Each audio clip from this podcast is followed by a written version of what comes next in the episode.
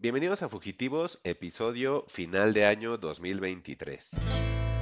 Comenzamos. Y por eso, amigo, querríamos que usted nos ayudara a resolver nuestros problemas. El único problema que tienen ustedes, sheriff, es que les falta valor. Fugitivos. Historias para el camino. Y estamos de vuelta en un nuevo fin de año. Sí es un nuevo episodio, ¿no, Juan? Pero es un nuevo episodio, pero de fin de año. En esta ocasión, creo que con la diferencia, Juan, de que no tenemos invitados, porque como habíamos dicho en los episodios anteriores, creo que en el anterior habíamos dicho que ha sido muy extraño el año, entonces eso hace que también no hayamos podido eh, arreglar agendas para comunicarnos con otras personas y poder integrar Ajá. como siempre el tradicional o que ya se rompió hoy la tradición de invitar a, a otros este, podcasters y creadores de contenido. Entonces en este año no lo hicimos, pero sí decidimos hacer eh, pues la guía de lo mejor del 2023 para fugitivos. O decíamos que para que tengan ustedes un ocio para esos momentos que pidan de vacaciones en diciembre y que no salieron de vacaciones y que prefirieron descansar, que es muy válido obviamente, todos necesitamos descansar y quieren tener ocio, pues les vamos a dar opciones. Entonces hoy es para que estén con su plumita, con su libretita, para que estén anotando lo que les vamos diciendo y si son películas que a lo mejor dejaron en el tintero, las retomen en estos días de vacaciones. Yo soy Mike Santana y como siempre me acompaña Juan Carlos Sillán. Juan, ¿qué onda? Habla porque ya parezco perico. Sí, oye. Este, detente. este, pues nada, eh, es la primera vez que vamos a hacer, creo que es la primera vez que hacemos un top tú y yo solos. Sí, es el primero. Este, fue un año complicado para nosotros, como sabrán, teníamos un elemento que al final pues, resultó problemático, ¿no? Y tuvimos que retirar muchísimo de nuestro contenido. Creo que es como la tercera, iba a ser como la tercera vez que teníamos episodios con invitados. Ajá. Este, bueno, ya Mike explicó que pues, por problemas de agenda, la vida misma y demás, pues esta vez no se pudo, pero pues estarán con nosotros. Y los otros, los años pasados que nos la pasamos muy bien ahí platicando con otros proyectos, pues esos episodios pues, ya no existen. Este, digo, si se les hace raro, pues ya les pedimos una disculpa porque pues sí, tuvimos que borrar mucho de nuestro contenido. Este, Sí, como un justamente 60%, ¿no? con eso empezamos, porque, o sea, siendo honestos, este tendría que ser como el episodio como 150, Yo 160. creo que sí, ¿eh? Sí, yo creo Y, que sí. este, y, y tuvimos que borrar muchísimo. Entonces, ese fue un problema con el que empezó Fugitivos. Pero bueno, al final este, lo importante es que pues seguimos, que ustedes siguen con nosotros, que eso creo que todavía es mucho más importante. Y como bien dice Mike, les queremos dejar un top, un top medio engañoso, ¿no, Mike? Es más como Sí. top guía para echar la hueva Eso. relajarse, la flojerita. Ahora sí que compártanos cómo dicen en su país este descansar. Ah, qué en. México eh, lo más común es echar la hueva, ¿no? Echar hueva es descansar, exactamente. Relajación. La, La relajación. fiaca, la fiaca es como muy de España o Sí, pues es que también, bueno, yo tenía un abuelo que me decía todo el tiempo así de que, ay, no se te quita la fiaca, pues era la flojera, ¿no? Ajá. Entonces, quién sabe de dónde venga. Yo digo que si es de México, ahí escríbanos también. Yo digo que es de aquí, pero ahí sí saben, pues mejor que nos digan, ¿no, Juan? Sí, entonces, este, pues teníamos ahí como la intención de empezar como muy organizados, que por mes y la nada, pero ya después vimos que, que el, como que el contenido de repente bajó, sí como que pegó la huelga, ¿no? Este, incluso nosotros mismos pues dejamos de, de ver cosas en cine y demás, y como que nos enfocamos pues en ver cosas en plataformas, Plataforma, este, películas, series, animes.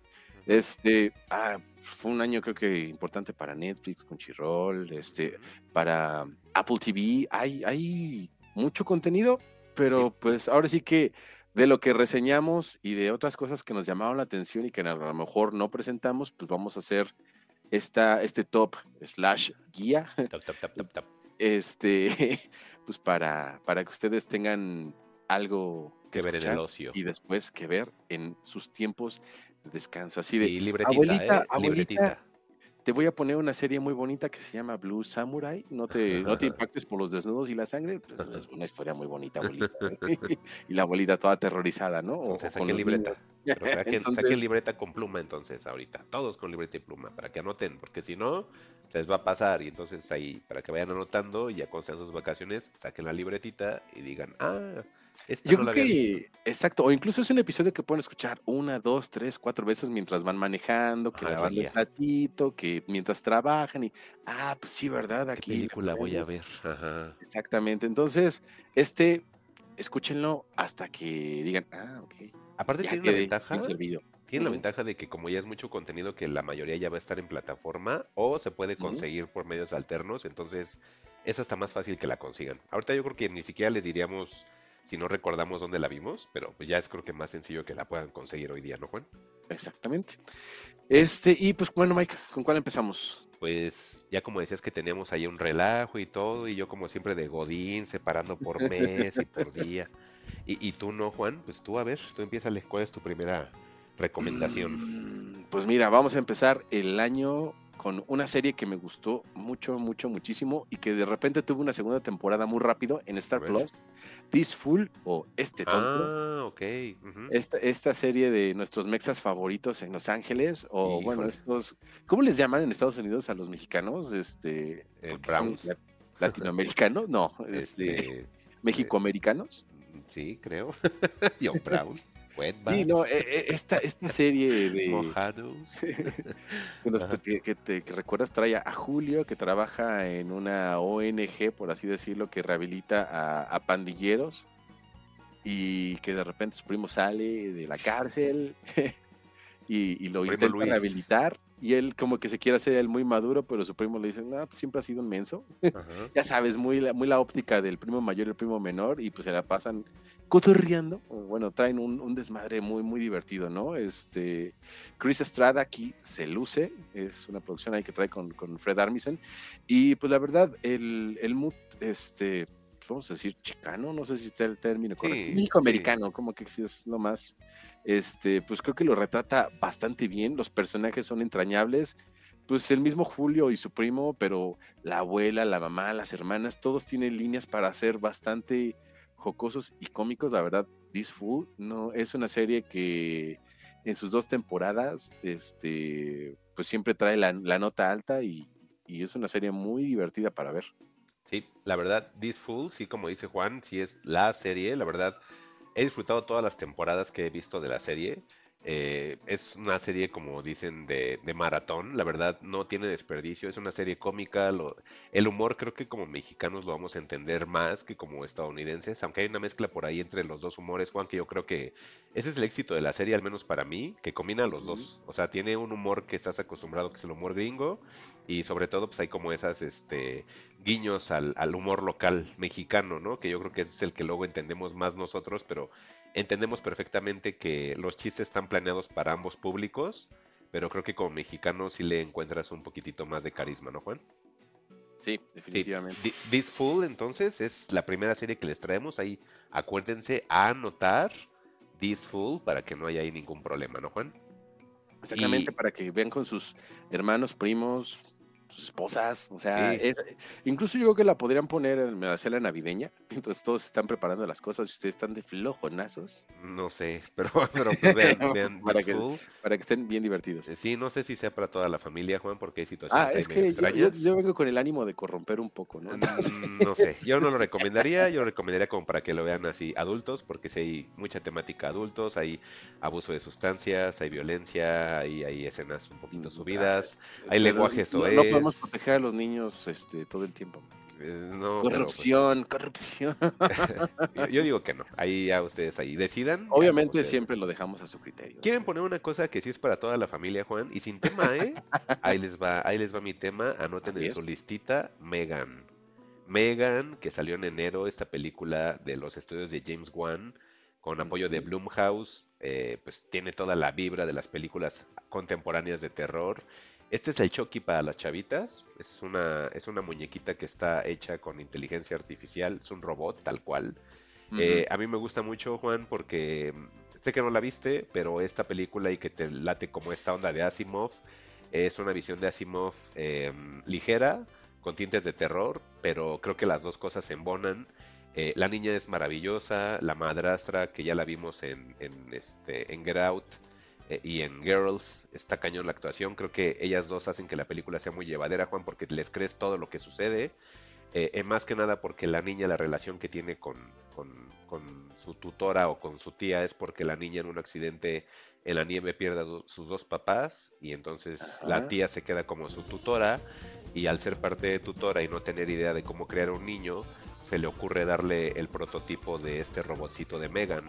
Entonces con ella hace pruebas como para ver si el robot empatiza mucho con la niña y de ahí crear un, un juguete como muy deseado en Navidad y pues es esta muñequita Megan, ¿no? Entonces... Oye, pero para toda la familia esta suerte de Chucky con... Te lo juro que sí, está muy cuidada la película, Juan, está muy divertida, puede ser la primera película de terror para muchos niños. Cuando yo la vi en el cine, en el cine Juan, vi a muchos niños y adolescentes. El griterío estuvo divertido, Juan.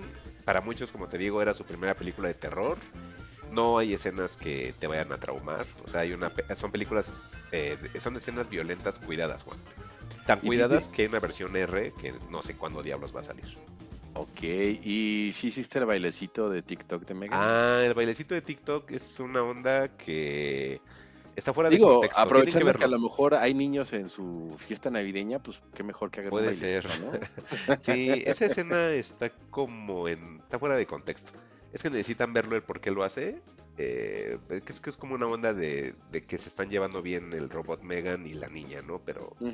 Y entre eso de que se llevan bien, pues se dedican a bailar. Pero no es tanto de un baile de TikTok, sino como que la gente le llamó así porque lo asocian, ¿no? De que los niños lo usan para bailar. Pero realmente es por el contacto que tienen ellas dos. Pues al perder sus, sus padres, la protagonista, la niña protagonista, todo el cariño lo ve, este, lo siente, mejor dicho, por parte de la máquina, de esta inteligencia artificial. Entonces, te digo, tiene cosas de, de, de Asimov, por si lo quieren, este, este, aterrizar de alguna manera en cuanto al género del, del- de ciencia ficción. Tiene terror, Juan. No está grotesco para que entonces no haya problema con los pequeñines. Y creo que este, te digo, puede ser un buen sustituto de Chucky sin ningún problema, pero está bien hecha. Me, me agrada mucho, Juan. Es muy divertida y la recomiendo demasiado. Esta recién la pusieron en HBO, entonces para que la vean, This Fool está en Star Plus, ahí es donde la terminé de ver, ahí sí lo recordé. Y esta de Megan en HBO, Juan, que no tiene desperdicio, te lo juro, si lo quieres retomar, tú que no la viste, si la quieres ver, yo creo que te va a gustar ahí mientras estás ahí echando la cena o, o una botanita en la noche. ¿eh? Ok, ok. Sí. Nos seguimos con la tuya, Juan. Bueno, este, pues mira, yo les voy a traer otra película familiar Ok, Juan. que se llama Evil Dead Rise.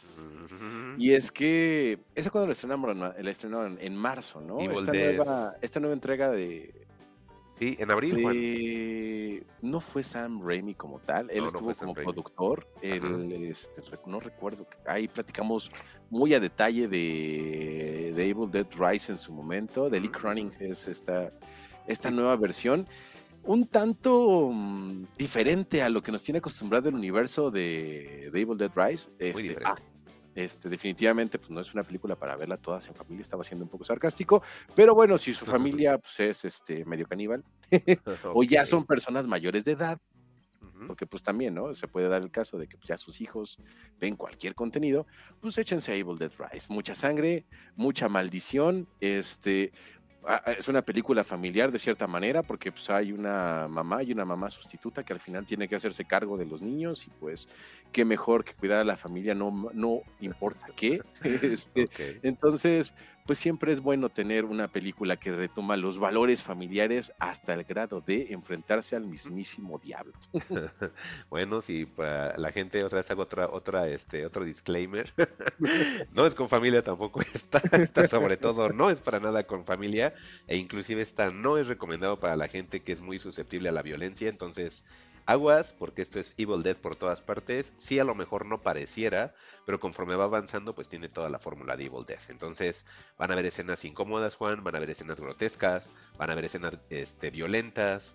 Eso es Evil Dead. Entonces, Evil Dead regresa en 2023, un nuevo formato en el cual nos aleja del, del terror de una cabaña para hacerlo en un terror más urbano o citadino, que es en un departamento, en un complejo de departamentos viejos, Juan. Entonces, ¿qué más querías que tuviera la esencia de una ciudad que con unos departamentos viejos, no los departamentos de primer mundo que siempre ponen en. Nueva York o en Santa Fe? No, este es un este es de departamentos tal cual viejo, entonces con Ándale, todas las carencias. usted ¿no? que está de visitante en la Ciudad de México y se, y se queda en un Airbnb de los años 50, 60, Ándale, es algo así. está perfecto para la mente de Evil Dead.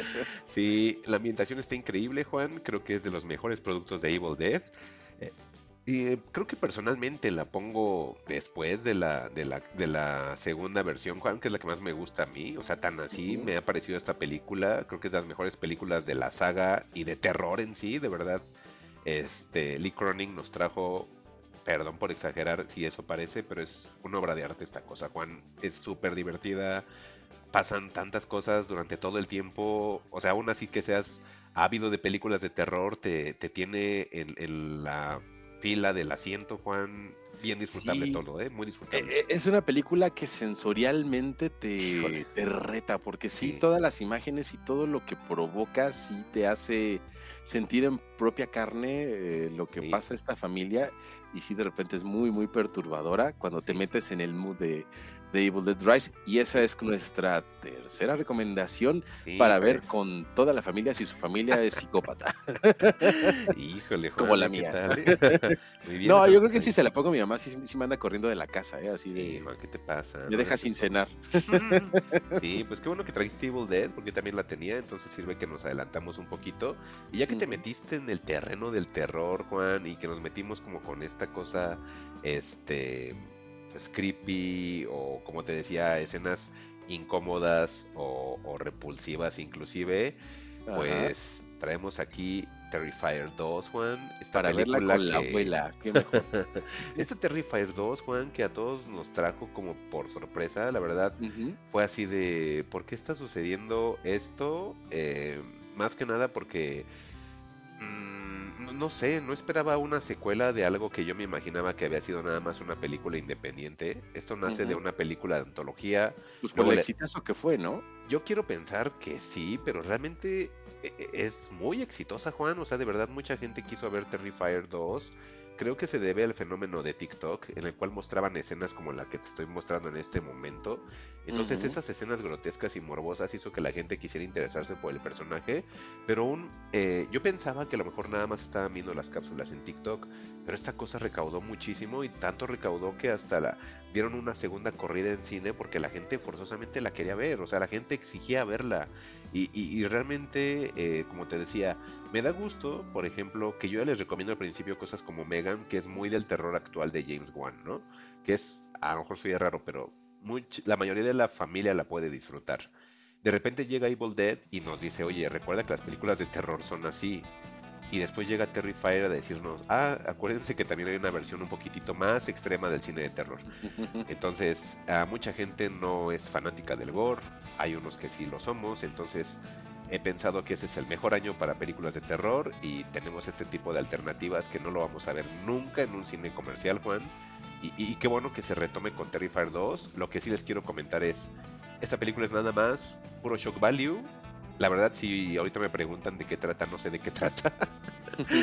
Toda la película es estar viendo escenas Es de violencia explícita, ser grotesco, superarse cada vez en otra y otra escena, Juan, y eso es Terrifier 2. Y lo recomiendo igual que pues, sin niños, ¿no? Porque podrás ver, Juan, que es muy explícito. Entonces, así es Terrifier 2, Juan. Pues sí, si no quieren que sus niños terminen este, trabajando para el cártel Jalisco Nueva Generación porque estuvieron sádicos, este, este, pues con discreción, ¿no? Eso de Terrifier. Igual, las otras dos, saben que aquí bromeamos mucho, entonces, pues con cuidado, ¿no? Sí. Vamos Sí, a ¿cuál bajarle un- unos cuantos decibeles a, A ver. a todo esto. Vamos a traerles una serie que, si ven con sus hijos, seguramente se van a aburrir, pero ustedes se van a pasar muy bien. Que se llama Platonic, una serie de Apple TV Ah, con Seth Rogen y se me acaba de ir el nombre de la Rose Byrne. y, Ro- y Rose Byrne Yo soy fan de Rose Byrne, bien cañón. que nos presentan a estos millennials en crisis de maduración, ¿no? Este Seth Rogen pues es un cuate que trabaja para, para una cervecería independiente que él mismo montó y Ah. Rose Byrne es una ama de casa que ha dejado Ama de sus casa, sueños de trabajar y se ha vuelto pues pues una persona mm, tanto aburrida y un poco amargada, ¿no? Sí, Este, a pesar de que tiene una familia onda, ¿no? Ujú. Ajá, a pesar de que tiene la familia perfecta, por así decirlo, pues ella no se siente para nada así, ¿no? Entonces cuando se vuelve a reunir con, con Seth Rogen, que son como amigos de, de la prepa universidad, así muy, muy cercanos, que por circunstancias se separaron, pues como que empiezan las aventuras, ¿no? Las ganas de volver a vivir y las otras, y el otro pues las ganas de, de encarrilar su vida a una, de una forma distinta, pero sí como que me gustó mucho ese retrato de la vida hipster, ¿no? Ya en los 40, porque pues si algo no está en onda en estas épocas, pues son los hipsters, ¿no? Sí, está bien curioso lo que diga, lo que dices Juan, y más que nada por la edad que tienen los personajes, eh, que si bien ya son personas igual de 45 Sus años 40. hacia arriba, sí. 45 más bien, este, me, me gusta la, la lo, lo que me gusta es como la química que tienen los dos, o sea, los dos se llevan súper bien, hacen que, que todos los capítulos seas como parte de las tonterías que normalmente Seth Rogen, este crea, pero que Rose Byrne le siga a la perfección. Ella siempre se me hace una actriz muy carismática y, y que ella se preste al humor de Seth Rogen se me hace así como, no sé, le da como más puntos. Se hace una persona muy profesional en lo que hace porque aparte eh, ese humor australiano que tiene tan extraño que luego ni le entiendo lo que dice, eh, es está cañón, o sea... Y Seth Rogen, pues, ¿qué más digo? Seth, Seth Rogen, ¿no? O sea, Seth Rogen nos trajo tantas cosas este año, además de Platonic, eh, su reinvención de Tortugas Ninja, que hablaremos más adelante, pero lo que ha hecho con Piña Express, sus trabajos con, con James Franco, entonces, a él me gusta, ¿no? O sea, él no tengo ninguna pega, y, y esta serie, la verdad, no le esperaba, Juan. Vi el primer capítulo y sin querer ya llevaba tres. O sea, tan Sí. así es la serie, la serie es muy divertida, entonces no solamente películas, traemos ahí también series para que les echen ojo, pero Platonic, que en ninguna parte hablen de ella, pues es para desempolvar el Apple TV Plus, o si no, pues consígalo por medios alternativos, pero de verdad, Platonic es algo que ver, Juan. Qué, qué buena elección que la trajiste, Juan, la verdad, la había perdido, qué bueno que la trajiste, la, la pasé muy bien con la serie y hasta la volvería a ver, Juan, fíjate, la verdad sí, sí me gustó. Sí, mucho. es que la verdad, incluso hasta la conclusión y el mensaje. No hay temporada trae, 2, ojo Juan, este, ojo Juan, ¿no? perdóname, no hay Es- temporada 2. Es un standalone, ajá. Nada más esa temporada, así como acabó, el final es raro, pero así es, o sea, no hay más. es Pero fíjate más, que es un, es un final bastante adecuado Sí, para el sí, sí, sí. desarrollo de estos personajes, ¿no? Ya una segunda temporada como que sería, yo creo que hasta cierto punto depresivo. Yo estaba pensando lo este- mismo, que no habría para más, que así ya se quede. Sí, yo creo que así está perfecto y, y sobre todo, pues ustedes que tienen a sus camaradas, amigos, este, se pueden ver muy reflejados en esta serie quizás y yo creo Sí, que eso les puede gustar. Es un espejo bastante divertido y de repente bastante analítico de cómo esta generación creció y se rehúsa a crecer todavía más. Sí, híjole, no sé si eso sea Juan, pero em, creo que esta serie más me da como esta parte de, no tanto de llegar a la madurez de generaciones pasadas, sino más bien como reflejar que esa es la madurez actual o contemporánea, ¿crees?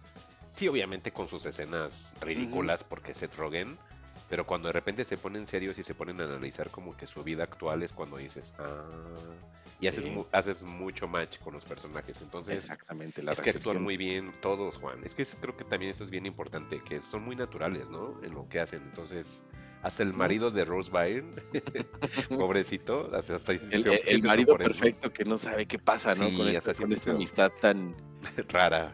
tan rara, tan... Ajá, como que ese, ese catch up, ese ponerse al corriente es muy...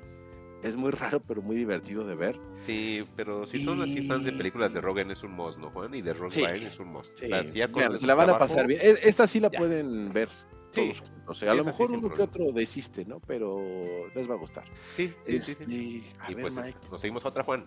Entonces, después de Platonic, este. bueno, ya te platiqué de Megan, ya te platiqué de Terrifier. Ah, Esta que quizás, Juan, em, estaba como indeciso de traerla o no. Nada más la voy a mencionar para la gente que es fanática de la serie. Estoy hablando de Scream 6. Yo sé que a lo mejor es muy difícil recomendar algo que tenga por delante un título como el 6. Sí. Pero por los acontecimientos que sucedieron reciente con Melissa Barrera, que es la protagonista de esta película, junto con Jenna Ortega, en la cual ella eh, pues expuso su punto de vista sobre la invasión de Israel a Palestina, pues obviamente Hollywood a tener un porcentaje muy alto de judíos, pues están siempre con el discurso de que nadie se manifieste de manera antisemita según ellos, o lo que podríamos traducir para todos los demás que no somos judíos es no digas nada a mi cultura ni mi religión. Yo sí puedo hacer chistes de la tuya, pero tú de la mía nunca. Y nunca menciones de la mía y mucho menos nos metas en una palabra como invasión. Entonces, todo eso para la comunidad eh, judía en entretenimiento en Estados Unidos es anti- antisemitismo.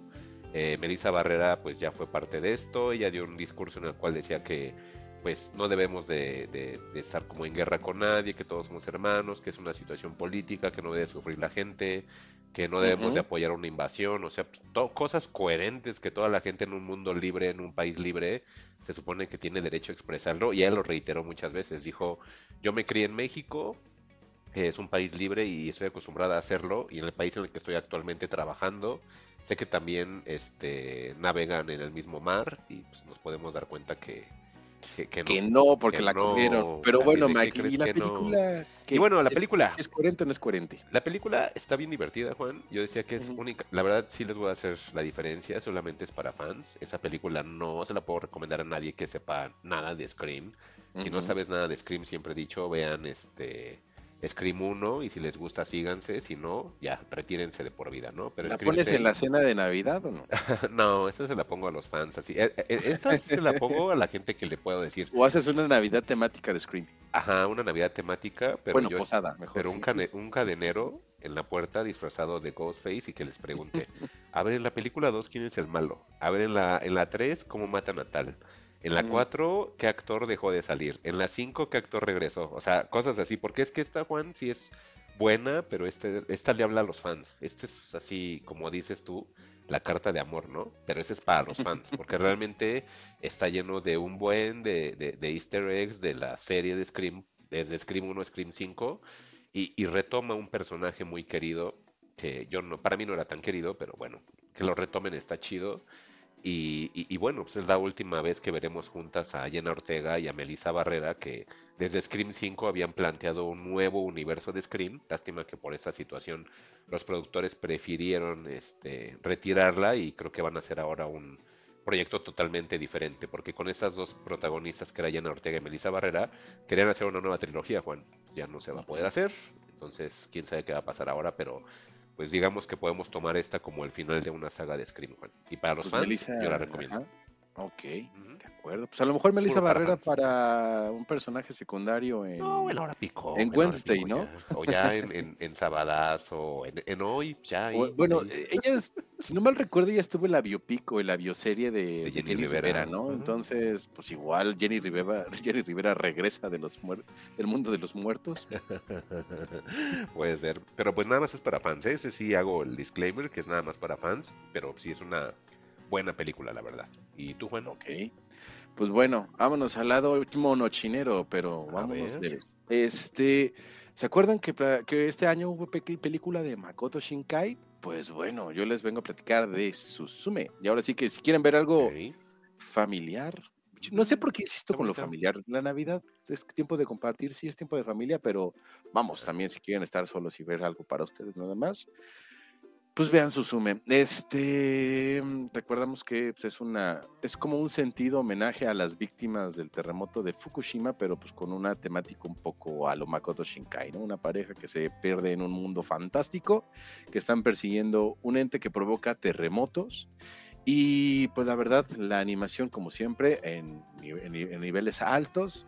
La historia, pues un tanto repetitiva, pero, pero funciona. Este, la verdad, yo me la pasé bastante bien viendo, viendo a, a Suzume. Creo que tú intentaste y no te resultó, o al final sí, sí No, sí pegó algo. De hecho, la vi por la recomendación de la hija que quería verla Ajá. y la busqué en medios alternativos. Porque esta me parece que tú, sí- tú sí la viste en cine, ¿verdad? Yo la vi en cine y la estrenaron no. recientemente en Crunchyroll por si Ah, mira. les interesa. Ahí la pueden Pues ver. mira, Te voy a decir que la vimos en medios alternativos Ajá. y, y- y en HD, Juan, y se ve increíble. La verdad, yo le decía a mi hija que me daba miedo que la viéramos en 720, ajá. porque le digo, ah, las animaciones bien bonitas y la vamos a ver bien horrible. Y donde la conseguí estaba en HD, muy bonito, mucho mejor que en lo que te estoy mostrando aquí en el trailer de YouTube. Sí. Se veía muy, muy, muy bien la imagen, creo que era un, un 2K, sí se veía muy bien. Obviamente, como tú dices, toda la animación que nos tienen acostumbrado este estudio. O sea, la ciudad a mí siempre me ha parecido impecable cómo lo retratan. La historia, mm, sí siento para mí que no es un punto fuerte, pero yo creo, Juan, que es por esta situación de apreciación cultural distinta. Yo siento que los japoneses sí saben hacia dónde va la historia y yo como occidental no. Porque sí hay Pues muchas cosas que me quedaba de... mm, no entiendo qué está pasando, pero está bien. Ajá, cuando investigué un poco sobre la película, ese ser extraño que provoca terremotos, sí existe en la mitología japonesa, pero no me acuerdo si es un gusano o es una tortuga. Que ellos dicen que está en su suelo y si le hacen algo es que se mueve. Y por eso es que, que ese personaje pues funciona así. Pues ya sabes que ellos no tienen miedo a usar su, su folclore y su, Ajá. y su mitología para resignificarla. Y está bien, Juan, o sea, no está mal. O sea, nada más digo que quiero pensar que por eso no conecto tanto con las historias. Ajá. No creo, no creo que sea una historia repetitiva, porque al final eh, trata de eso. O sea, la chavita es una especie de elegida, la protagonista, para ver esas nubes que dices que se van formando y que dan forma como una especie de gusano, que cuando el gusano se completa o llega a su tamaño más alto, Luego el gusano cae, ajá, y hace que, que tiemble a la tierra, ¿no? Entonces, ella tiene que cerrar la puerta de donde van haciendo esa como columna de humo que se convierte en un gusano y, y cae al piso. Y entonces pues, es repetitivo porque constantemente ella ve la puerta y trata junto con otro protagonista a tratar de cerrarla para que no, no suceda ese sismo, ¿no, Juan? O sea, Ujú. realmente esa es la historia.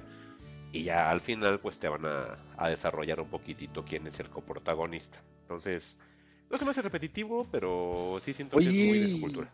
interesante, me dices que lo viste con tu hija. Sí. ¿Le gustó la película? Sí, un buen, a ella le gustan mucho estas. O sea, ella la vi porque ella la quería ver, no porque yo la quisiera ver, Ajá. sino porque ella le gusta la animación japonesa y las películas entre sus amigas se las recomiendan y, y me platicó, pero creo que ella me dijo el nombre en español, ¿te acuerdas? Sí, no, no me acuerdo el nombre. Pues creo que nada más le pusieron así como Susume en Sí, español. no tenía nombre algo así como La Puerta no sé qué o... Mm, déjame ver, porque me acuerdo que en japonés era como Susume no Tonokinari, una cosa así. Ajá. Pero en español creo que nada más era Susume, ¿eh? Ah, Pero sí, también no me extrañaría que le, fuera- le hubieran puesto Susume, la cierra puertas, una cosa así, ¿no? ah, sí, quién sabe. Pero yo creo que ella me, me platicó que tiene un nombre en español, no me acuerdo. Pero bueno, dices que ya está en Crunchyroll, entonces para que la gente la vea. Y la verdad sí es algo que, que deben de ver antes de que llegue la del niño y ¿qué se llama? ¿La garza o qué da? Sí, Niño la Garza. Es es- también el mismo en realidad, este, en japonés tiene un nombre que no tiene nada que ver con lo que le pusieron ¿A en español, poco? pero es un nombre largo y nada más me acuerdo que es algo así como de cómo vivir tu vida, una cosa así. Bien, Ay, qué loco. bien acá. Ya ves que los japoneses, pues sí, son muy de spoilearte la película en el título de la. Se llama la- locos, Juan, se llama Sí, locos, se llama dementes. y hablando de Pero cosas bueno. dementes y japonesas, Juan, esta no la vas a ver venir, o quién sabe, a lo mejor sí. A ver, date. Pues por fin se logró el sueño húmedo de muchos cuarentones, porque sí, no vamos a decir de niños, no- no, se- seamos sinceros y seamos coherentes. Se logró el sueño húmedo de los cuarentones y estoy hablando de la película de Super Mario Bros. Por fin tenemos una película de Mario en este tiempo, Juan. Y a pesar de que no Mm. estoy de acuerdo con el diseño de Mario, qué película tan divertida, Juan. Tan estúpida, pero tan divertida. O sea, ¿Sí? bien estúpida, Mm, pero divertida. Ya sé que a ti no te gustó y la odiaste. Yo la padecí mucho, pero a ver, bueno, cuéntame. Pero, pues es que es una película de Mario y tú nada más quieres ver a los personajes de Mario y Mario y personajes y fin. O sea, no necesito más. O sea, el estudio Illumination, ya con mucha experiencia en animación, con Groot, con este, con los Minions, etcétera, ¿no? Y ahora, pues yo creo que nos marca esta parte el decir, ¿sabes qué? Ya soy un máster en animación, ahora ya nada más necesito una propiedad intelectual para desarrollarlo y pues qué mejor que comenzarlo con un personaje que creo que es hasta más famoso que Mickey Mouse, ¿no, Juan? Que estamos hablando de, de, de Mario Bros. o de los hermanos Mario. Ajá. Híjole. Es ¿No son, tener no son- no son los hermanos años. Bros? Los hermanos Mario, ¿no? ¿Cómo hermanos Bros? Pues es Mario Bros. Es como Santana E- Eso es muy curioso, ¿no? Porque es Mario Mario. Ajá, es Mario, Bra- Mario Mario y otro es Luigi Mario. así se llaman y no hay que buscarle por qué más. Es una tontería y tan así de esa tontería que la película es una tontería y eso es lo que yo quería ver. O sea, yo quería ver todo el tiempo personajes, que ver cómo se veían en 3D, porque pues obviamente la peli es en 3D. Ya hay videojuegos con Mario en 3D, pero pues esto era algo diferente, ¿no? Entonces, está bien divertida, Juan. O sea, es nada más ver personajes a lo tonto, y, pero divertido y chistecitos básicos que te hagan reír para el momento. Y ya, y ni me preguntas de qué trata, porque tampoco recuerdo, pero, pero está divertida, Juan. ¿Por qué no te gustó? A ver, Es que esa es la cosa, pero... A ver, a ver. Pues no, es que a mí el humor no me funcionó. Siento que era más Sí. como, ven- como que ir de fanboy, ¿sabes? Así de, uy, como a mí me gusta mucho Mario, voy a llevar a mi esposa y mis hijos y los voy a disfrazar de. Mario y la princesa y todos vamos a ser muy felices comiendo palomitas. ¡Sí! Sí, pues Y los niños como de, sí, bueno, está bien, papá. Sí, sí, Este, y la esposa también bien resignada, ¿no? No va a ser que me golpeen. ¿Crees? ¿Sí sientes que es de fuerza? No, fíjate que yo la gente la veía muy contenta. y No, sí, no. Mira, mira, me queda claro que cuando la familia entera se disfraza, pues es porque hay un, hay un, una estima auténtica por el producto, ¿no? Sí, Porque está cagado. no lo puedo ver de otra forma, pues es un producto. Y, Sí, pues es un producto. Pues es y que también- este, y, y- y, pues ya, ¿no? O sea, creo que a lo mejor lo que sí cumple muy bien es en llevar eh, de los videojuegos esos gags o esas interacciones a la pantalla y, y funciona, ¿no? Porque creo que ahí le- eh, venía mucho el discurso de, ya ven cómo no necesitan modificar nada y darle al fan lo que quiere y van a ser un exitazo y así como de... Ah, pues eso sí, está muy pero clavado, ¿no, Juan? Es que el fan siempre quiere lo mismo, ¿no? Entonces también por ese lado, no sé cómo vaya a resultar Super Mario Bros. 2, la película, porque seguramente Ay, qué la habrá. Ojalá Pero bueno, sí. el momentazo del año, piches, piches, piches, niños cantando Ay, piches, piches, piches, en- piches, en, Juan. en sus kermeses de 10 de mayo y demás. Todo muy bonito. O sea, un, fue un exitazo la película en ese sentido, ¿no? Ah, está bien chido. Ya no me acuerdo. ¿Te, te acuerdas de más cosas que yo, Juan? Entonces no entiendo por qué no te ha gustado. Híjole, él fue, fue el highlight del 2023 esta cosa, Juan. Está bien divertida. Ojalá que salga otra el próximo abril del 2024. Así. Segundo lugar de la taquilla mundial. Digo, Híjole, Barbie le ganó apenas por unos 100 milloncitos más. Algún día veré Barbie. ¿Sabes? La que sí me da mucho, mucho miedo. Este, van a ser la leyenda, de- van a hacer la película de Zelda live action. Ah, no estoy ahí, fíjate. Con Ahí sí no personas muy ahí. terribles, con un estudio muy terrible, con unos guionistas muy Ah, terribles.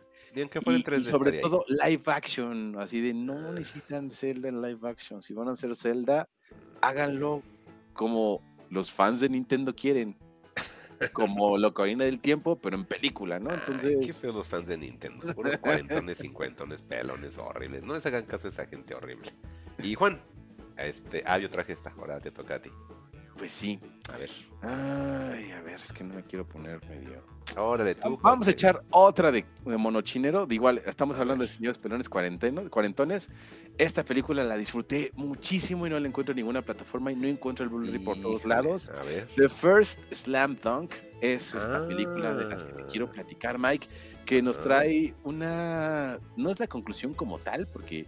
Pues estúpida película hizo que comparara todo el manga. ya lo leí, tengo los Ok. 24 episodios. Wow. Increíble manga. Este, si pueden, háganse de él. Ok. Aunque ya va a estar muy difícil porque como ya pasó el hype de la película, pues ya van a encontrar ahí pues, un número por acá y otro por allá y todo incompleto, ¿no? Pero a mí me llamó mucho la atención desde la animación de The First Slam Dunk Sí, que parecía que estaba viendo el, el manga cobrar vida. Y este, y, y los personajes, pues, este, aunque no, abun- no ahondan mucho en la película, y, y, pues te tienes que echar este, mejor igual este e- el, anime, que justamente, no sé si todavía ande por ahí, Mike, este, el canal de YouTube de Toho ¿A subió poco? los setenta y tantos episodios, no, los 110 episodios de la, del anime de Slam Dunk, el noventero, Ajá. y este, y los tenía subtitulados creo que en inglés, pero ahí este, no, me- no sé si es Toho o Toei. Este, Ah, esa es Toei. ¿no? No, Toho es la de este. Ajá. de Godzilla, Bueno, chiste que yo me eché la- el anime igual en, en YouTube también. Me la pasé muy divertido viendo todas las tonterías de Sakuragi, Rukawa, este...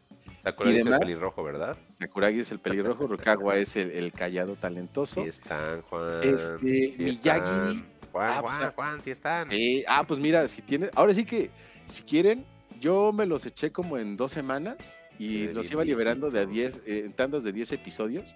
Ahí Ah, pueden ver toda la serie. es- Este, como les digo, la película pues le da como una serie de conclusión a, a este anime que cumplía, si no me recuerdo, 25 o 30 Ya se, años. ve, ya se ve grandecito el anime, ¿eh? ya se ve como el Yu Yu Hakusho, ¿eh? Sí, pues tiene toda la onda del Yu Yu Hakusho.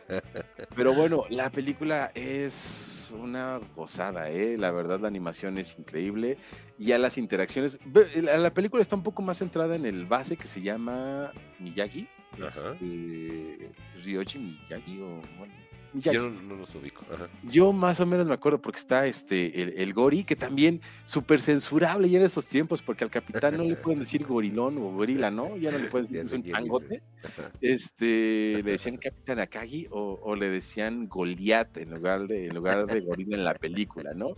Pero no importa, o sea, la verdad era lo de menos. Este, nos contaba a- la, la historia de Miyagi y él, Miyagi, que pues al final él sí se va a, a probar suerte a Estados Unidos y un partido pues muy intenso, así como toda la saga de, de Slam Dunk, que de repente este, pues van contra todas las adversidades y que son estos underdogs o estos que pues no están, no van a ganar, pero no son los favoritos y que se van juntando los elementos para que ellos Sean los de- favoritos. de- sean, pues más bien rompan todo, ¿no? Y ganen.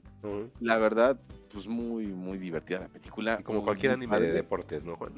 Sí, te, te le- te eleva mucho el espíritu. ¿Sabes? A mí me hubiera la, la mm, función a la que fui, ya era como de las últimas y pues ya no había gente tan animada, pero si buscas videos, Ajá. vas a ver gente que estaba animando como si fuera un partido de la NBA en vivo. ¿A poco? Y se iban con sus playeras de, de Shohoku y Ah, este... Eso sí lo ves bien, pero no ves bien a la gente disfrazada de Mario, ¿eh? Qué tache eso te tienes, ¿eh? No, no, no, me refiero a que, bueno, la gente de Mario pues iban en plan familiar, aquí iban en plan de otaku con otaku emocionado, excitado y demás, no oliendo a, A chetos. a humedad y chetos, pero muy, muy padre, la verdad, Ah, este, se vio que tenían un buen cotorreo, un buen desmadre, Buen cotorreo. este, el cotorreation.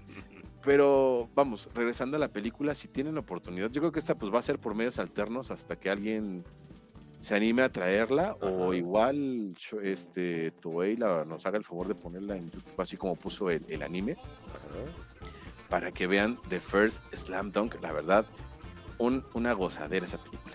Ah, muy bien, Juan, está bien. Ya lo tengo aquí anotado. Acuérdense que es The First Slam Dunk para los fanáticos que vieron el anime.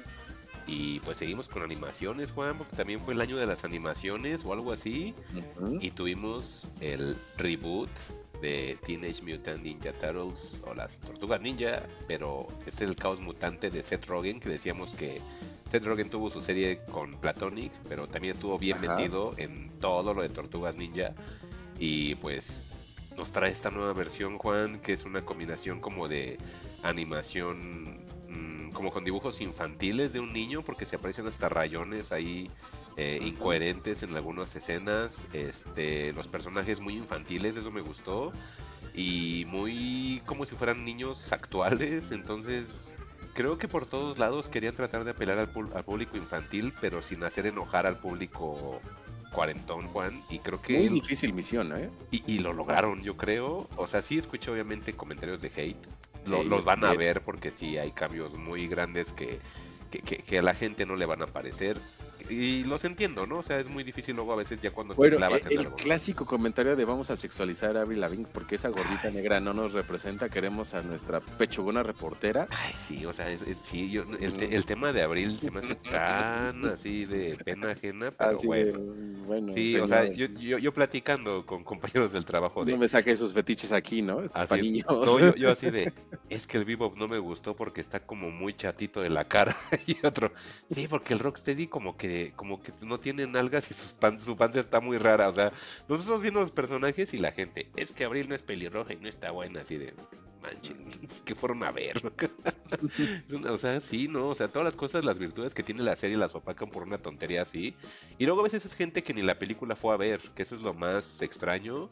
Había comentarios de hate, Juan. Creo que me entretuvieron como que los comentarios de la gente que está emocionada, como los comentarios de hate. Porque en- los comentarios de hate habían cosas que yo, yo sí decía, güey, ¿es, es de verdad que buscas tantas cosas para un producto que va para niños? O sea, ¿de verdad le estás poniendo una vara tan alta? O sea, ¿cuáles son como tus consignas? Vamos a No sé, está raro. Hiperintelectualizar cosas para niños, ¿no? Sí, o sea, de verdad decía, güey, le estás buscando demasiadas cosas, algo que no, no tiene, no tiene, no tiene esa sustancia. O sea, güey, es de ponerla, te va a divertir por las cosas que pasan, pero relájate, güey, son tortugas humanoides. O sea, ¿qué, qué- qué coherencia le quieres tomar ahí? O sea, de entrada eso es lo que siempre me hago esa pregunta de, ¿son tortugas humanoides que actúan como adolescentes? ¿Por qué les tenemos que buscar una coherencia? Y aparte, bueno, la gente que a lo mejor, y a lo mejor con razón, si son súper, súper fans, de, de que les cambien el canon de ciertas cosas, ¿no? A mí no me Ajá. afectó para nada, porque siento que hasta cierto punto le, le ayuda y le hace un poco más atractivo, pues sí. pero pues mucha gente no, bueno, alguna gente enojada por justamente cómo, cómo las tortugas cambiaron, ¿no? Cómo Sí. este, el maestro Splinter pues ya tiene, tiene otro origen y demás. Que, que de por sí hablando de eso, al Splinter sí lo sentí como de esos papás judíos del Bronx, ¿no? Así en tortuga. Y te digo algo, Juan, que la gente no se dio cuenta, creo, porque no, no lo he visto en comentarios. Eh, eh, este Splinter creo que es gay, Juan, porque al final se emparenta con una cucaracha Y esa cucaracha es macho. Y en español latino la voz la hace como una chica, pero Ajá, en inglés, maquillaron, ¿no? pero en inglés es un hombre porque la, la cucaracha es macho, no es hembra. Y dije, ay, y qué bueno que le pusieron voz de mujer, si no también ya se estarían quejando de esto. Sí. O sea, la gente es bien rara. Ajá, pero sí dije, ¿cómo eso no se dieron cuenta? Ni tan fans, ¿eh? Así que ya iba a sacar mi, mi libreta. Ah, sí, a ver si te sabes. Sí, lo, cuando lo vi dije, ah, mira, metida y no se dieron cuenta, ¿eh? Pero sí, me, me gusta que ahora sí las tortugas sean adolescentes mutantes. Esa es la palabra clave, adolescentes. Adolescente, sí. Porque siempre eran como estos linebackers golpeadores y ya nada más, ¿no? Sí, sí, y sí. eran- aquí les siento como que tienen una personalidad. Ay, sí, la- aparte la serie de Tortugas Ninjas de los 80 no envejeció para nada bien, Juan. O sea, la gente... Ay, no, la nostalgia hace que... Sí, como Que- que los recuerdos que uno tiene luego están medio malitos. Como que imaginan cosas que a lo mejor ni estaban ahí, ¿no? Están horribles. Lo único chido de las tortugas ninja ochenteras es el opening o el intro. Y todo lo demás está horrible, pero bueno. Y los cómics de Archie están como chafitas. Los de IDW están bien chidos, pero bueno, ya, ya es cada quien. Pues sí, y aparte, pues no olvidemos que la caricatura de las tortugas ninjas pues, era para vender. Para vender juguetes. Sí, o sea, por eso te digo que. Ay, pero Era gente- para cambiarles la vida, aunque en ese momento, pues así parecía, ¿no? Sí, pero la gente es bien rara, Juan. Y ahora sí, ya, perdón. ¿Cuál traes tú? Pero bueno, este. Híjole, aquí, aquí ya nos vamos a poner un poquito más serios. Órale. Este, pues mira, ya para acabar con las series. ¿Te acuerdas que vimos el final de Barry? Ajá. Pues yo les vengo a recomendar Barry para ¿A que poco? ya vean pues, todo completo. Este año se acabó Barry, fue la última temporada. Ajá. Tuvimos una conclusión de esta serie como que en algún momento pretendía ser una metaserie sobre la vida de Hollywood a través de, de un asesino este, a sueldo que se vuelve actor y que después resulta que tiene talento y que la va a pegar y que pues desencadena una serie de pues de celos, ¿no? Y, y- y cosas que, que a la gente de a su alrededor no le parecía, que, que al mismo tiempo él no podía desprenderse de, de su lado de asesino a sueldo y lo buscaban para siempre concluir misiones y él pues de alguna forma siempre estaba dispuesto para poder seguir adelante con, con su vida hasta que todo se vuelve un torbellino y se descarrila. Este, la verdad, una serie bastante, no me gustaría decirlo así, pero es bastante inteligente, como que tiene un humor bastante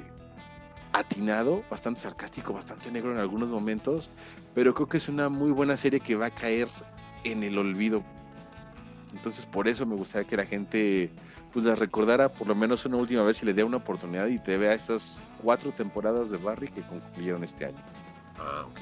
Pues mira, yo también tengo algunos comentarios de Barry, la verdad.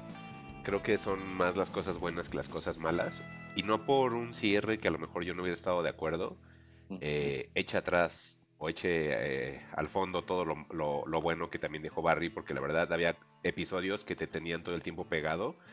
Sí, eh, todo termina por acabarse y a lo mejor sí desde la temporada anterior y esta última, pues ya no me dejaban tan satisfecho, pero si también la comparaba con otras series, de todos modos era superior. O sea, sí, eso también hay que decirlo. Sí, a lo mejor no me tenía contento la penúltima y la última temporada. Las dos primeras las disfruté bastantes. Pero mm, si también la comparo con otras series, está por encima. O sea, aún así los episodios, los episodios malos o las temporadas no tan buenas, sí eran superiores a lo que estaba en, en la... Como, como, te diré, como que en la propuesta actual. Entonces, sigue siendo una serie buena, nada más que creo que la, la vara la subieron tanto, Juan, que, Sí. Que el entregarnos un episodio no tan bueno como los que habíamos visto, de repente decíamos, no, está cayendo. Pero es porque realmente la serie subió mucho, Juan. Sí, era una- es, es una serie bastante ambiciosa Sí. que, que- que- que aparte ambiciosa. tenía algo que contar, porque eso es importante, no nada más era como que soy chistosito por ser chistosito, o pongo algo de acción porque pues, soy una serie de acción, entre comillas, pero sí tenía una ambición en lo que quería contar y eso siempre se agradece, ¿no? Que Sí. te tomen el riesgo de intentar contarte algo que los demás no están contando, Ujú, ujú. independientemente del resultado, yo siento que, que al final como que se va a revalorar, Sí. pero creo que es importante que no olvidemos a Barry. No, no, no, y qué bueno que lo metiste, Juan, qué bueno que me estás metiendo series, porque yo la verdad de series no, no había traído en, a- en- en la mente. Por ahí Ujú. como que quise traer Last of Us, pero mm, no es tanto, o sea, creo que ya viéndola, ya con la cruda, digamos, de, de la serie, Ajá. tampoco era así como algo como que, wow, la serie, ¿no? O sea, pues era una adaptación de un videojuego y fin, o sea, también no era como de wow, ¿no? Entonces, también como que no quise mencionar Last of Us, pero qué bueno que trajiste Barry, qué bueno que trajiste eh, Platonic, este, This Fool, que se, se volvió de mis series favoritas, This Fool me gustó mucho, esperando temporada nueva obviamente. Y, y bueno Juan, retomamos esto. Esta película sí me sorprendió bastante. Otra vez vuelvo a decir que 2023 es el, el año El del año terror, cañón.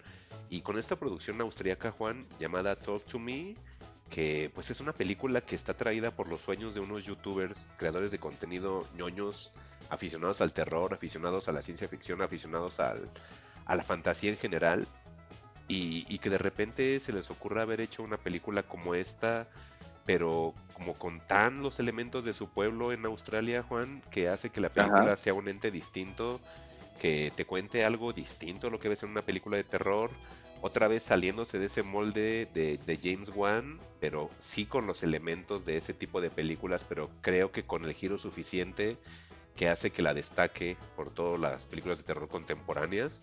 Igual no verás eh, escenas choqueantes, no verás violencia explícita. Eh, casi todas las escenas lo que va sucediendo no te lo muestran a cámara, pero por el audio, por la atmósfera que te crea, tú mismo en tu mente te lo vas creando y creo que esos son de los de las peores situaciones y las situaciones más incómodas que te hace tener la película para que cuando llegue a una escena explícita te vuele por completo la cabeza, Juan, y sea algo muy pequeño. Creo que eso tiene las- la, la película muy bien hecho. Ese pacing de irte metiendo en una escena, de, de meterte en esa atmósfera poco a poco hasta que de repente ya estás ahí y cuando estás ahí, ¡pum!, te explota. Y es algo bien simple, Juan. Pero el que te llevaron así de la mano poco a poco es lo que hace que Talk to Me sea muy buena película de terror. Y, y no nada más de terror, creo que es una muy buena película en todos sentidos, Juan. Si le quitas inclusive ese elemento sobrenatural y te vas a la historia de, de la chica con su madre soltera y le- porque te, te ponen la vida de la chica y te ponen la vida de la madre soltera que la vimos en la en la, en la serie de, de Sabrina como la tía Zelda, pero de la, de la versión nueva de Netflix, que de hecho es la única actriz que conocí en, en Talk to Me, Juan, ¿sabes? A todos los demás no los conozco, son puros chavitos. Nada más decía, ah, la tía Zelda de la Sabrina nueva, ella me cae bien. y ella sale ahí, todos los demás no los conozco, pero te digo, como esa, sí tiene un factor muy único, Juan. Pasan muchas cosas que dices, es que eso no lo había visto. Entonces, sí recomiendo bastante Talk to Puntos Me. por originalidad. Es que sí es muy original. Entonces, creo que eso es lo más importante de la película, que, que ex- exuda originalidad por todas partes. Bueno, creo que eso es lo, Sí. lo bonito de Talk to Me. Sí. Igual Pero esa, bueno. junto con Megan, cuando tengas tiempo, échale ahí un ojito. Talk to Me o el episodio de la mano de, de- de Chango en el especial, especial de Halloween de los Ah, Simpsons. es que qué bueno que dices porque es diferente. Fíjate que cuando yo vi la mano, te lo aseguro que me imaginaba que era una mano de deseos, ¿sabes? Sí. Pero ¿sabes de dónde viene eso de la mano de deseos? De dimensión desconocida. Ah, pues como todos los episodios de Halloween de los Simpsons. Sí, los primerititos. Entonces, ese episodio de Dimensión Desconocida de la mano se hizo muy famoso y lo han Ujú. En películas, en series, en Los Simpson que tiene su episodio.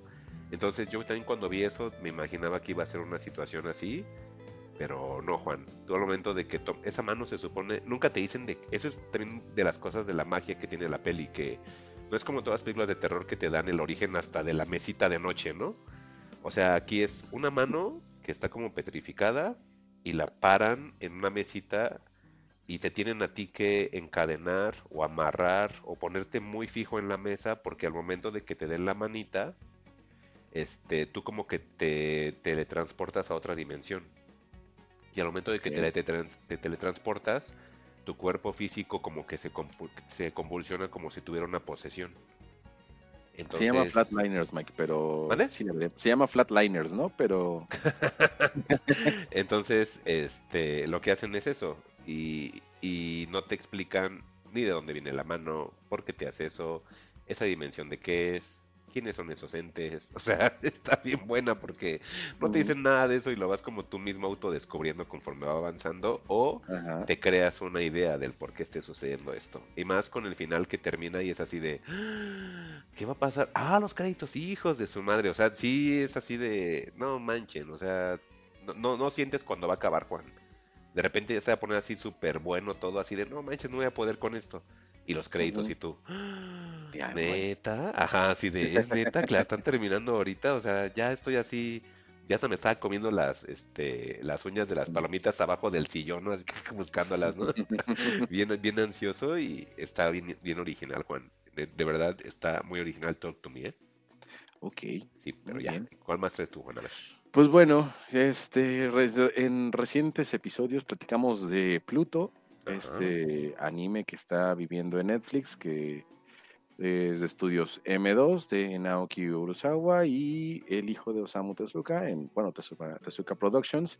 Este, ocho episodios, una duración de una hora, donde pues llevan muy fielmente la adaptación de cada uno de los ocho tomos del manga de, de Pluto, que Pluto es como una reversión de Astro Boy, o el robot más bueno del mundo, que es así como lo conocían en, en Japón, en nosotros lo conocemos como, como Astro Boy.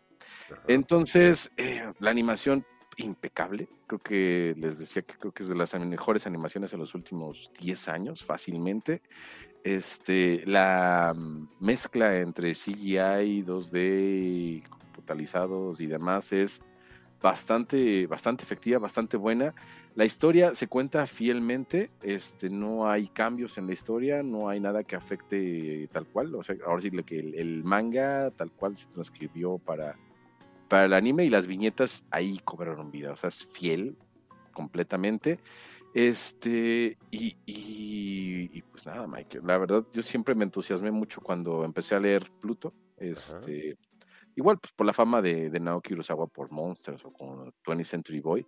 Pero ya después de que me iba enterando, conforme iba leyendo cada, cada tomo, este, y, que también esos tomos traen pues, un poquito de, la historia, de cómo se pusieron de acuerdo en el hijo de Osamu Tezuka y Naoki Urasawa, o, cómo lo ven los, los periodistas, las críticas, este, cómo esta reversión de Astro Boy pues va muy bien con esta época y, y cómo no dejan que, el legado de, Tezuka se pierda, pues este lo lleva bastante bien. Además que pues es, un, pues, es una suerte de serie noir detectivesca este, muy bien lograda, con los elementos muy bien planteados y, y, pues es de lo mejor que van a ver en este año, Pluto.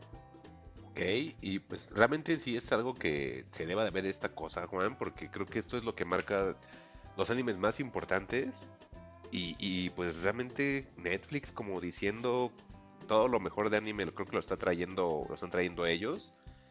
y, esto está increíble, Juan. O sea, eh, verlo así animado hace que me den tantas ganas de verlo. No he tenido el tiempo, pero lo voy a hacer. Cuando en su momento igual trajiste este Cyberpunk, eh, y pues no estabas equivocado, realmente estaba genial el anime. Esto cada que veo clips o algo así, también me hace querer verlo de manera inmediata. Y te lo juro que eso sí lo tengo en la lista. O sea, se me hace tan lúgubre, o sea, se me hace también raro. Y pues estoy obviamente acostumbrado al, arte de, de 20 Century Boys, de Monster. Entonces, pues sí, tengo que verlo. O sea, si ya, ya empecé a ver obras de ese autor, pues esto lo, ese es un must. Y más porque está basado en, en Astro Boy, en un arco de Astro Boy tal cual. Entonces sí es algo que sí si lo quiero ver, lo tengo en la lista. Y al menos de mi parte, Juan, ya son todas las recomendaciones que les puedo dar. Este, No sé si tengas tú algo más, sino para hacer una recapitulación rápida para la gente que no lo notó, pues ahora sí lo, lo anote. No sé si quieras mencionar otra más o ya decimos las que sacamos. Pues mira, este, podemos mencionarlas, Así, ahora sí que menciones especiales. Entonces ya no tienes ningún. Ah, tienes aparte menciones especiales, a ver. Uy, tengo, no, tengo un buen, tengo un buen. Mike. Juan, ¿dónde hacemos un Este, podcast? Pero sí, exactamente. Ya para que esto no dure como tres horas como solía durar, Ajá. este, les recomiendo. y En, en el episodio que están por escuchar, o bueno, el episodio anterior, si ya lo escucharon, este, recomendamos Blue Eye Samurai. Blue Eye Samurai, este, pulgares arriba. La Vinland Saga también es, eh, a principios de año eh, eh, pues, se estrenó la segunda temporada, acabó muy bien. Ah, entonces también Tokyo Revengers, también, también Tokyo que. Revengers. Este, platicamos igual de Totem, este, la película mexicana de, de Lila Avilés.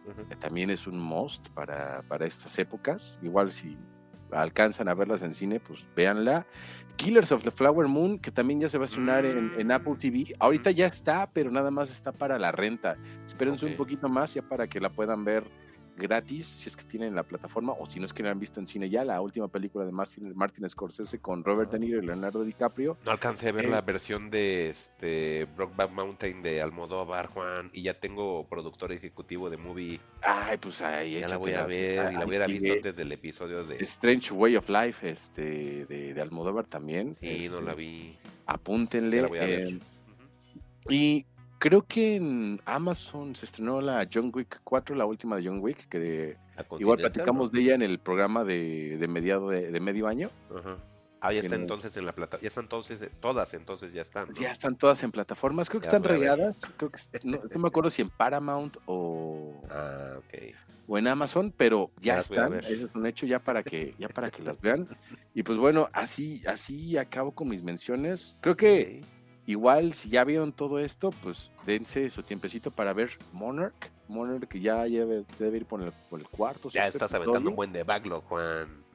Ya que acabe la traemos. Y ¿no, ya para acabar, este, esta de Paramount Plus de, de Nathan Fielder y Emma Stone, The Curse. He visto dos episodios nada más.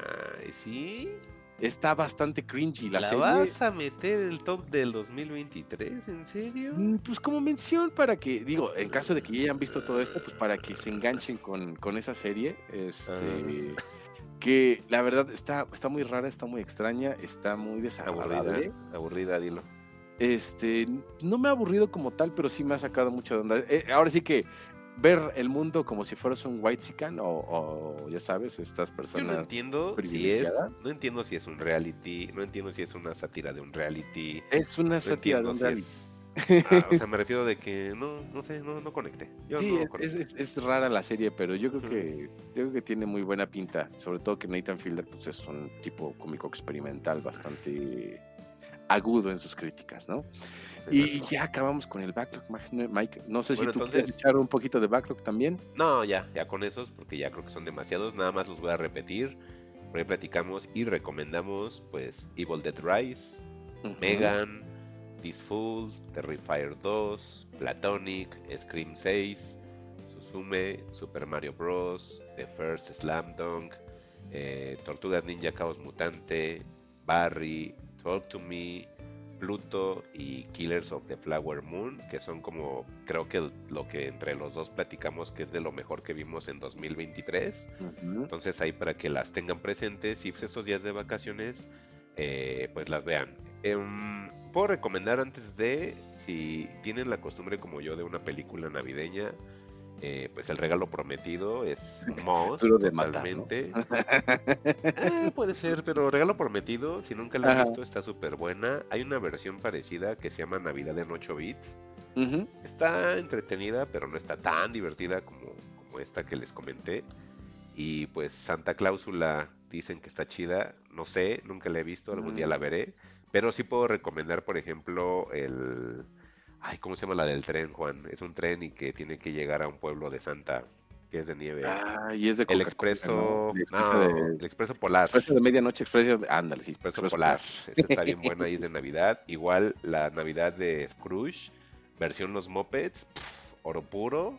Y también la Navidad de Scrooge. Hay una de CGI, pero no me acuerdo qué estudio lo hizo. Híjole, el, el- el- el fantasma de la Navidad vieja, búfale, está bien increíble. Parece la Santa Muerte, pero está increíble. Entonces, ahí hay varias cosas para que vean de Navidad. Y esas películas que les recomendamos y series del 2023 para que maten el backlog o por si quieren hacerse ociosos. Uy, ¿sabes qué, me faltó más de backlog? Ah, The Bear. Esa, esa tenemos que haber platicado un poco más a The detalle. Bear, el oso. El oso. Bear. Esa también la tienes pendiente. Sí, esa el oso. Nunca la he visto porque me da la ansiedad. Espero algún día verla completa. Pero pues, algo más, Juan, antes de que terminemos el episodio de Pues 2000. nada, Mike, tómate tu ansiolítico y ve The Bear, muy recomendable, te la vas a pasar muy bien si te tomas tu ansiolítico para verla con los efectos adecuados en tu cuerpo y no te Ay. estreses demasiado. Danos otra vez tu mensaje, Juan, porque quién sabe qué sucedió, como que se cortó. Quién sabe qué sucedió. Entonces, a ver si nos puedes volver a repetir tu mensaje. Escuchó ahí como una llamada rara. Quién sabe dónde se metió. Mm, ¿Ya me escuchas bien? Ya, ya estamos ya bien. Es Ah, que ok, entonces te- como, sabes qué sucedió, que tenía el, la aplicación de, de WhatsApp de escritorio. Ah, alguien es que, ¿sabes llamó, qué? Deja de proyectar, llamó. porque creo que estás este, duplicando el... Detén la presentación. Ándale. Es que tenía mi, mi aplicación esta de WhatsApp, mira, y sí marcó alguien. Y escuché que marcaron, mira, aquí te voy a mostrar. Problemas marcó. técnicos en vivos ya para, para salir. Te Mira, decía que... Aquí dice llamada perdida, ¿ya viste? Alguien me marcó. Voy a Ah. cerrar mi WhatsApp en este momento. Ahora sí, Juan. Sí, por seguramente favor, fue por ya nos eso. interrumpo. Este, Última te interrupción de decía- 2023. Te decía, te decía que te tomes tu ansiolítico y que veas The Bear para que no te sientas tan grave y comprendas esta bonita historia. Bueno, no comprendas, disfrutes Ah, esta, esta bonita historia de superación. ok, ok. Superación, sí, claro. Te Este. Sí, ya sé, ya sé. Pero bueno, despidamos esto, Mike. Feliz Sí. Navidad, feliz Año Nuevo. Les deseamos que tengan, que sus sueños y sus anhelos sean exitosos y lleguen a buen puerto. Que les sobre algo de aguinaldo para que compren cosas que los hagan felices a ustedes. O sea, aparte de que le compren cosas a sus seres queridos, pero también a ustedes que les hagan felices. No es necesario que se compren, ay, es que me- ya se me rompió mi pantalón, voy a comprarme otro. Ya se me rompió, No, no, no. sé qué. No, cómprense algo que los hagan felices. Y si hace Cómprense feliz, su PlayStation, cómprense su Xbox. Sí, Nada si quieren comprarse sus cómprenselo. Si quieren un muñequito, cómprenselo. Si quieren comprarse eh, una botella de whisky caro, cómprensela. O sea, algo que les haga felices, algo que, que, ¿saben? Les puedo recomendar eso y eso es algo que he llevado en muchos años y creo que eso es lo que me ha mantenido cuerdo, es de que de vez en cuando compro cosas para mí que me hacen felices, aunque sean tonterías para alguien más, pero para mí significan mucho. Entonces, en el fin de año hagan algo por ustedes que los haga sentir bien. Les digo, aunque sea comprarse una torta cubana o no sé, una licuachela o como les decía, una botella de whisky, un muñequito, un juego de video, una consola, lo que sea, un disco, vinil, algo que digan, ay, este me lo regalé porque qué chido que, Que me lo merezco, lo 2023. gané. Claro, exacto, sí, reconozcanse ustedes porque nadie más lo va a hacer, entonces apréndanselo ustedes mismos, apréndanlo a hacer ustedes mismos. y Como excepción, si deben la pensión alimenticia, no sean cabrones, atiendan a sus hijos y ya después se consienten. Juan siempre quitando mis momentos así de, de buena onda con sus cosas de la realidad toda aburrida. No sean como Juan. Esa gente no entra en ningún lado. Por eso no me invitan a las fiestas, pero bueno. Está bien, pues entonces sí, cuídense todos. Nos estamos viendo para el 2024. Ese es el último episodio del 2023 para que pues las dos semanas o tres semanas o cuatro semanas, no sabemos, que tengan de vacaciones, pues puedan ver cosas ahí Pues, atrasaditas, ¿no? Híjole, Mike, así como está el mes de diciembre, a lo mejor regresamos más rápido porque a mí se me van a quemar las habas por hablar de Godzilla Minus One y de El Niño y la Garza, que pues van a ser El de la semana de diciembre. Pero pues a lo mejor, quién sabe, si se portan bien, quizás tengan su episodio de regalo de Reyes. A lo mejor. o A lo no, mejor, no a sabemos. lo mejor no, no sabemos. Ya vemos. Y aparte Juan no me dejó hablar de, lo champ- de la Champions y yo estaba emocionado con la Champions. Pero Igual bueno, también con eso regresamos para hablar de la Champions. que Pero bueno, que recordemos que es el último formato que, que va a ser así, va a cambiar. Entonces, pero ya, luego platicamos el otro año para eso. Entonces yo soy Mike Santana. Recuerden que este y los demás episodios lo pueden encontrar en Spotify, en Apple Podcast, en Google Podcast, en Evox. En donde ustedes busquen podcast, ahí búsquenlo como Fugitivos eh, Podcast. En X estamos como arroba Fugitivos MX. En Facebook como Fugitivos Podcast. En Instagram como Fugitivos-podcast. Y pues les decía, yo soy Mike Santana y no me voy sin dejar despedir a Juan Carlos Sillán. Y pues bueno, yo les doy las gracias siempre, por siempre, este, por sus descargas, sus escuchas. Este, les mandamos muchas felicitaciones por lo que hayan logrado. Este, igual que pasen una feliz Navidad, un feliz año nuevo. Em, los queremos mucho, sinceramente, y les agradecemos que siempre nos apoyen y que siempre estén este, al pendiente de, de lo que hagamos. Créame que significa mucho para nosotros y son como nuestra razón para seguir adelante haciendo esto en su quinta temporada. Eh, ya vamos a pasar a la quinta. ¡Uh! Cuídense. Nos vemos. Adiós. Bye. Bye. ¿Cómo ha dicho usted que se llamaba? No lo he dicho. Encuéntranos en Twitter como arroba fugitivosmx o si prefieres arroba juan-xhu y arroba mike-santana. Fugitivos. Historias para el camino.